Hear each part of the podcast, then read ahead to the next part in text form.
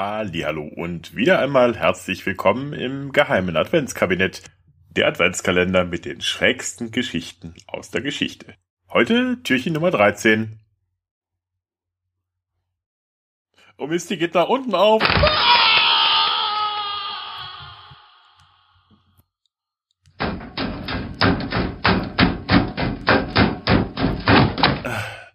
So, da bin ich wieder. Heute Kaffeeriecher. Na, auch gerade aufgestanden? Schon Kaffee gekocht? Dieser Geruch von frisch gebrühtem Kaffee, der durch die Räume zieht. Ach, herrlich. Aber was zur Hölle ist ein Kaffeeriecher? Dazu machen wir einen kleinen Zeitsprung in das Berlin der 1780er Jahre. Dort durchzogen an die 400, meist schon etwas graumelierte Herren, manch einer mit einer alten Kriegsverletzung oder gar fehlenden Gliedmaßen, die in kleinen Gruppen durch die Straßen der preußischen Hauptstadt. Passanten argwöhnisch beäugen, an ihnen herumschnuppern, die eine oder andere Tasche kontrollierend. Einer von ihnen reckt seine besonders große Nase in den Wind, die Nasenflügel beben, da schaut er plötzlich auf und ruft seine Kameraden mit einem kurzen Befehl zu sich.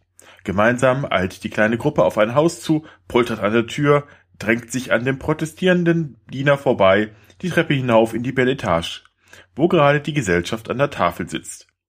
Eine Berliner Bürgerin beschreibt die Szene so. Man stelle sich die Aufregung vor, als ich mit meinen Freundinnen bei Tisch saß, die Tür aufgerissen wurde, drei uniformierte Männer in die Stube stürmten, unsere Tassen inspizierten und die Küche auf den Kopf stellten. Zu meinem Glück wurde an diesem Nachmittag nur Tee serviert. Wonach hatten die Männer gesucht? Nach illegalem Kaffee. Der war nämlich Mitte des 18. Jahrhunderts auch in Preußen, also der Kaffee, zum Modegetränk schlechthin geworden. Jeder, vom Adeligen bis zum Dienstmädchen, wollte nun Kaffee trinken. So berichtet 1744 die kurmärkische Domänenkammer, dass der Kaffeekonsum fast jeden und sogar den geringsten Leuten zur Natur geworden sei. Allerdings war der Import der schmackhaften Bohnen Friedrich dem Großen ein Dorn im Auge, widersprach er doch der merkantilen Wirtschaftspolitik, die darauf aus war, möglichst wenig Konsumgüter zu importieren und so das Geld der Untertanen im eigenen Land zu halten. Da die Bohnen aber nicht in Preußen wuchsen, war Kaffee eine teure Importware, die wertvolle Devisen außer Landes brachte. Außerdem hatte der Preußenkönig Friedrich nach dem teuren Siebenjährigen Krieg ein bisschen Bedarf an frischem Geld. 1766 untersagte er die freie Kaffeeeinfuhr und führte ein staatliches Handelsmonopol auf Kaffee ein. Durch die wahnwitzigen Steuern wollte der König zudem den Kaffeekonsum einschränken oder wenigstens mitverdienen am Kaffeelaster seiner Untertanen. Statt Kaffee sollten die Bevölkerung doch lieber die einheimischen Malzkaffeelieferanten fördern. Dieser Ersatzkaffee war allerdings nicht besonders beliebt bei der Bevölkerung. So gibt es die schöne Anekdote, dass im Siebenjährigen Krieg die Soldaten Friedrichs des Großen gemeutert haben, weil sie nur diesen Malzkaffee vorgesetzt bekamen und protestiert lauthals mit dem Slogan Ohne Kaffee können wir nicht kämpfen. Zwar eine schöne Anekdote, aber vermutlich nicht wahr. Doch die Berliner waren und sind es noch nicht auf den Kopf gefallen und besorgten sich den Kaffee günstiger durch Schmuggel nämlich. Sie versteckten die Bohnen teils in Sandfuhren, Kohlensäcken, Strohschiffen oder Biertonnen, teils werden sie den Weibern unter die Röcke drapiert, teils gar in Särgen unter den Leichen gebettet, hieß es. Den Schmuggel konnte also der preußische Staat nicht Herr werden. Er disponierte um und versuchte es stattdessen beim Endverbraucher.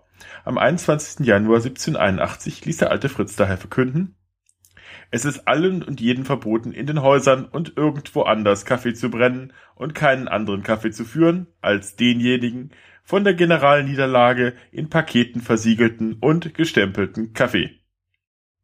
Zur Kontrolle des Rostverbots wurden in ganz Preußen 400 dienstentlassene französische Soldaten eingestellt, die ohnehin nach dem Ende des Siebenjährigen Krieges erwerbslos waren und dem Staat auf der Tasche lagen.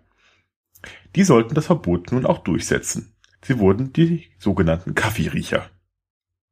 Ihre Gehälter waren hoch, aufbessern konnten sie auch noch für Prämien, wenn sie Kaffee erschnüffelten.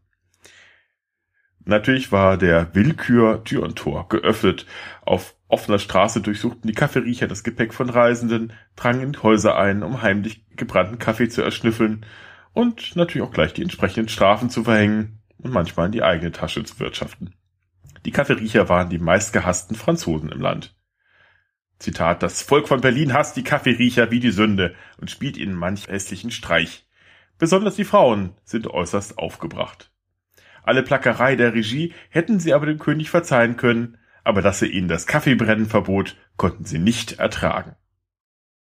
Doch trotz immer stärkerer Willkür und trotz der jährlich anwachsenden Beschwerden preußischer Staatsbürger schaffte erst Friedrichs Nachfolger Friedrich Wilhelm II. 1787 das Kaffeemonopol und damit auch die staatlichen Kaffeeriecher ab. Denn auch rechnerisch lohnte sich das Ganze ohnehin nicht. Übrigens gab es nur noch einen anderen Berufszweig, der noch unbeliebter war als die Kaffeeriecher, die Perückenriecher. Denn auch die Perücken waren besteuert und mussten ein Prüfsiegel tragen. Die Perückenriecher durften jedem kurzerhand die Perücke vom Kopf reißen, um das Siegel zu überprüfen. Na, Gott sei Dank müssen wir heute keine Perücken mehr tragen und auch der Kaffee ist, ja, wie nur wenig besteuert. Daher Prost, lasst euch den Kaffee schmecken und bis morgen.